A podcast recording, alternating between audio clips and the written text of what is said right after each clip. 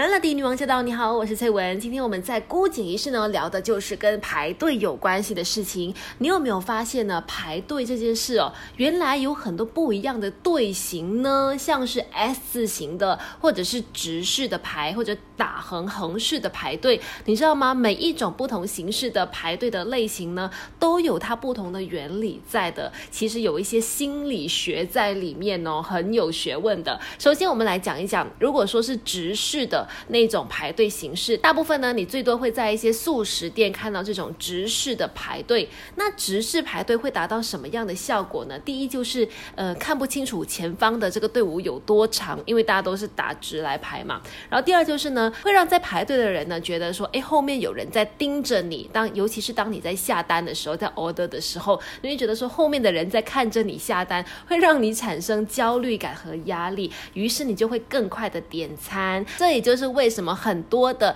呃素食店会选择这种直式的排队方式哦，就是希望说大家下单的时候都可以快一点，就可以达到快餐的效果嘛。那关于这种直式排队的情况呢，又有分成大概两种吧，一种就是呢直接 A、B、C 三个考的三三排人，另外一种呢就是也是三个考的三个柜台，但是呢是有一排人在排着的，那就看前面的一 A、B、C 三个柜台哪一个先空了，那就递补。上去，这两种排队方式哪一种比较快呢？有专门做研究的专家就发现到说，原来第二种，也就是有一排人在后面等，然后前面一二三个柜台哪个空了就先补上去的这种排队方式呢，可以省下三倍的等候时间哦。是不是没想到排队又有这么多的学问呢？等一下再来告诉你，打横横式排队又有哪一些不一样的效果？Melody Melody 女王驾到！你好，我是翠文，今天在姑姐仪式，我们一起来聊一聊排队心理。理学，你知道吗？不一样的形态、不一样的形状的队伍呢，其实是有不一样的心理学蕴藏当中的。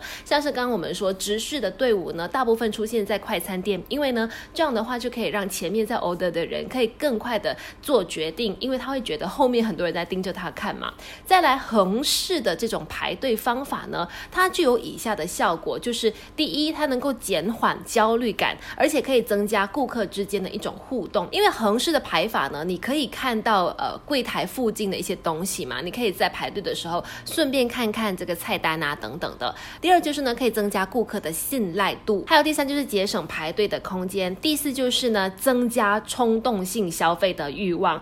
什么意思呢？因为打横着排嘛，你可以看到柜台旁边可能摆放的一些物品，所以在你结账之前或者在你下单之前，你可以先在旁边呢又来一轮的 shopping 哦，就是比如说你旁边看到有一些糖。果啊，一些呃零食啊，或者其他的东西的时候，你就会顺便站在那里排队的时候，等待的时候又会消费了，这就是商家的小小心机了。那大部分呢，采用横向排队的都是超级市场啊，或者是可费这样子的地方。有没有发现，就是在你横式排队的时候，左右总是会有架子陈列一些东西，让你可以再买的，这就是横式排队它的心机所在了。稍后再告诉你 S 字形的排队又有哪一些。些你不知道的心理学呢？现在先来听歌，Melody，Melody 女王驾到！你好，我是翠文，今天在姑姐仪式一起来聊一聊排队心理学吧。那刚才讲了直视还有横视嘛，现在来说 S 字形的那种排队形态，又是蕴藏了什么样的心理学呢？其实我们先讲一讲 S 字形的排队的这种队形呢，最常出现在游乐园呐，或者说机场啊等等的，或者是一些比较空间有限的场所。这主要的目的就是 S 字。型的话，它其实可以比较节省排队所需要的空间。